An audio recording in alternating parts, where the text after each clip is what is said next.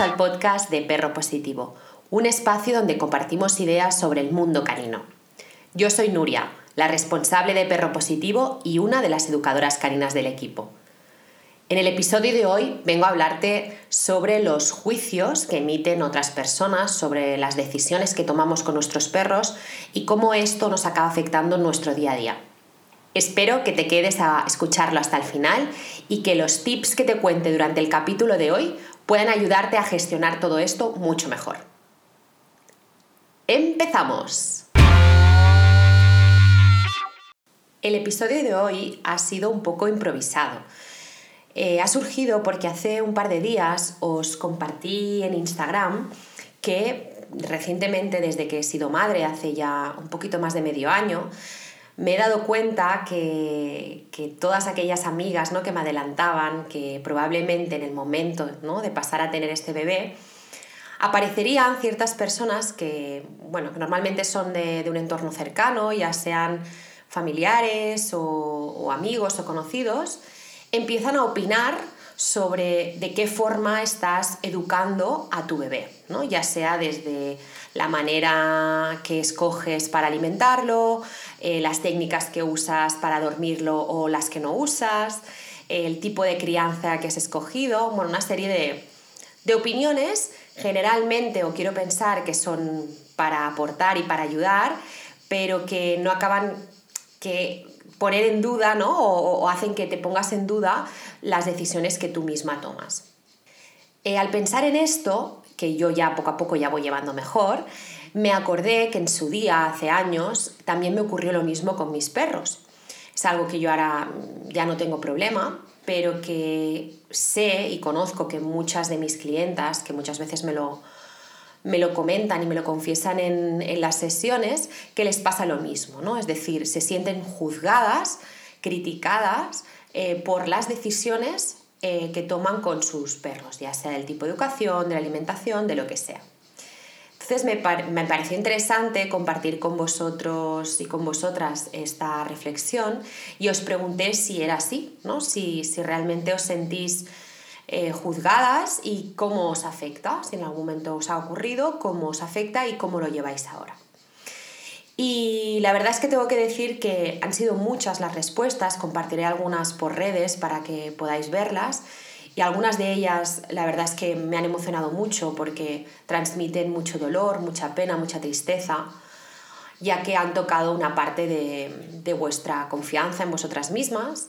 Hablo en, en femenino porque creo que todas habéis sido mujeres las que habéis respondido y bueno, también creo que la mayoría de las que habéis respondido o con las que yo hablo, me da la sensación que somos personas quizás con un exceso de empatía, con una parte también de inseguridad y, sobre todo quizás lo más importante es que tenemos que trabajar en nuestra asertividad, ¿no? No acabamos de saber cómo poner ciertos límites a las otras personas. Entonces, al final, eh, esta gente que de buena fe o no emiten estos juicios sobre nuestras decisiones, lo hacen bajo sus expectativas, sus propios miedos y creencias, y quizás estas no sean las nuestras. Entonces, si siempre priorizamos estas opiniones antes que la nuestra propia, actuaremos desde otra perspectiva. No estaremos en consonancia sobre lo que pensamos, lo que sentimos, lo que decimos y lo que hacemos. Aparte que inconscientemente siempre nos estaremos desvalorizando y probablemente a la larga afecte a nuestra autoestima. Este creo que sería el punto de partida, ¿no? A continuación os voy a leer algunos de los mensajes que me habéis dejado en Instagram sobre cómo os hacía sentir estas situaciones, que creo que es, es importante compartirlos. Hay uno que me dice me siento intimidada, otra que dice, me afecta muchísimo, hoy estoy llorando toda la mañana, nadie me entiende y la quiero ayudar. Tendemos pues que a su perra. Eh, te sienta mal que te digan que no lo haces bien, te sientes juzgado cuando cada perro es un mundo. Otra persona que dice, sigo con mi decisión adelante, pero a veces me noto como diluyo lo que digo o lo excuso. Es decir, acabamos por avergonzarnos o por no darle tanta importancia a nuestra opinión y, y dándole más valor a lo que nos está diciendo la otra persona. Otra persona que dice dudas, me crea malestar y encontrar el equilibrio entre evitar el tema y compartir mi opinión asertivamente. Una que me parece muy interesante dice que te hace dudar de ti misma si no estás fuerte emocionalmente y es que hay que estar bien. Pero claro, ¿qué nos ocurre? Que normalmente estas opiniones de estas personas llegan en el peor momento, ¿no? En el momento en el que estamos más débil, que lo estamos pasando mal, que tenemos unos días que a lo mejor eh, pues nuestro perro no está del todo bien y esto también nos afecta a nosotras. Y es en ese momento donde te dicen, es que no lo estás haciendo bien, es que le estás dando importancia a esto, es que por qué sigues, ¿no? Que este perro ya está perdido, es que no sé por qué insistes, por qué te gastas el dinero. Todos estos comentarios que se los podrían meter por otro sitio. Eh, otra chica que dice, me afecta mucho, me hace sentir insegura y también siento impotencia. Lo que decíamos, ¿no? Al final, si si no sabemos cómo contestar en ese momento, si, estamos eh, más tristes, eh, nos cuesta saber cómo argumentar, cómo contrarrestar esos argumentos, ¿no? O a lo mejor nos da vergüenza o, o, nos da puro coger, hacer una señal de calma a esa persona, girarnos y irnos. Hay una chica, por ejemplo, que dice, si detecto que la intención es buena, no me la tomo a mal y agradezco su preocupación. Totalmente, es importante eh, apreciar las personas que nos dicen algo con la intención de aportar y, de ayudar de verdad y las que directamente ya emiten un juicio sobre lo que estamos haciendo. ¿no? Entonces, entender esa diferencia es básico para ver qué, es lo que con lo que nos podemos quedar y con lo que no hace falta. Esta misma persona nos dice que que hace que la verdad es que cada vez le afecta menos, que es capaz de decir lo que piensa sin problema, pero depende también de quién lo diga, puede dudar más y es más frustrante, porque tú solo quieres hacer lo mejor y te sientes que la estás cagando muchísimo. Luego hay otra persona que dice, ponerme en la piel del otro, ¿qué le lleva a juzgarme así e intento relativizar? Su realidad no es la mía. Totalmente de acuerdo. Cada uno tiene su situación, su entorno, su familia, su propia realidad y no podemos opinar sobre la de los demás sin, estar en ella, porque lo que estamos es juzgando totalmente. Añade, si es condescendiente, que suelen serlo, ya ni me afecta, siento lástima por su falta de empatía. Yo aplaudo sinceramente a esta persona que el trabajo que ha hecho es brutal porque no es fácil llegar a este punto, porque cuesta muchísimo, sobre todo si le das importancia a lo que estás haciendo.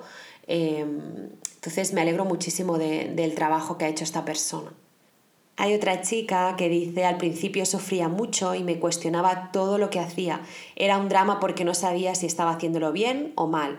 Pero con la información es poder. Cada decisión que tomo la hago bastante consciente de todo y sabiendo el por qué, estando más segura y confiada en mí misma. La información es poder y empodera de verdad. Totalmente de acuerdo con ella. Eh, aquí ya nos indica que ha hecho un trabajo, que ya ha hecho su proceso y que aunque al principio, fijaros que dice que eh, se lo cuestionaba todo, imagínate el desgaste emocional que es esto, y, que ahora ya, gracias a, a tener más información sobre este tema, aprende a discriminar ¿no? y, a, darle importancia o no a lo que nos dicen sobre ello. Y por último añadiría la de una chica que dice, es un trabajo de paciencia importante, de reafirmación para mis ideas, pero es cansado. Pues sí, es agotador.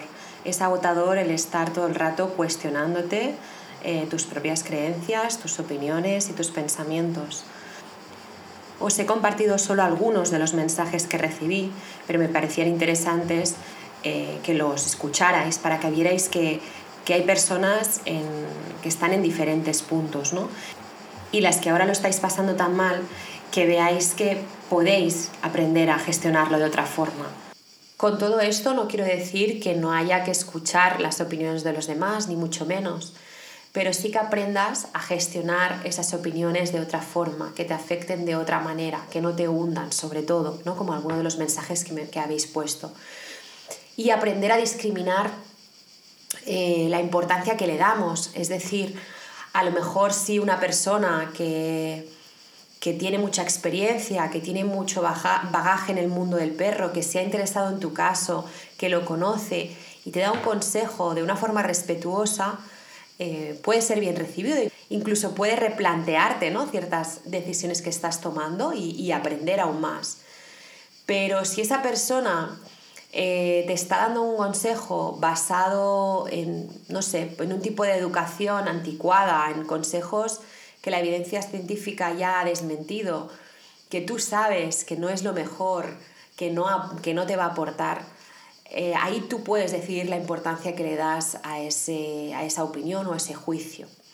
Tú tienes el poder al final de decidir cuánto te va a afectar eso. Es un trabajo, evidentemente esto no lo consigues de un día para otro, de aprender a darle la importancia que se merece a cada uno de esos comentarios que recibimos. Así que nada, una vez hecho este repaso de vuestros comentarios, voy a intentar daros algunas herramientas que a mí me han funcionado dentro del mundo del perro cuando yo me sentía tan juzgada por las decisiones que tomaba. Y que además eran tan diferentes a las que estaba tomando mi entorno, que también pues tenía perro, ¿no? basadas en otro tipo de metodología. Entonces, eh, ¿de qué manera, ¿no? cuando nos sentimos así, cuando nos sentimos tan juzgadas, cuando estas opiniones nos afectan tanto, cuando incluso nos hunden en, según qué momentos, porque en momentos en los que lo estamos pasando mal, este tipo de opiniones que, a veces son bajo una opinión constructiva, ¿no? yo creo mucho en estas, en estas opiniones constructivas, eh, también el tono de voz, eh, la formación que tenga esa persona te puede hacer, o la proximidad que tenga a ti y el conocimiento de la situación puede, puede hacer que te afecte más o menos. Creo que tenemos que tener herramientas para poder contrarrestar esto y que poco a poco nos vaya afectando de otra manera y lo sepamos gestionar de otra forma. Entonces, ¿cómo yo lo haría o cómo yo lo he hecho en el mundo canino, en el mundo humano, en el mundo de como madre, no voy a hablar porque, porque llevo muy poquitos meses en ello. Pienso que es muy parecido, pero bueno, me voy a centrar en la parte canina, ¿no? ¿Qué es lo que yo haría para contrarrestar este tipo de opiniones? Primero, lo que haría es con conocimiento, es decir, formarme, ¿no? Si contrastamos la información y estamos actualizadas, ¿vale? Seguramente podremos argumentar mejor nuestras decisiones, si queremos y tenemos que hacerlo, claro. O sea, si no te apetece, no tienes por qué argumentar nada, ¿no?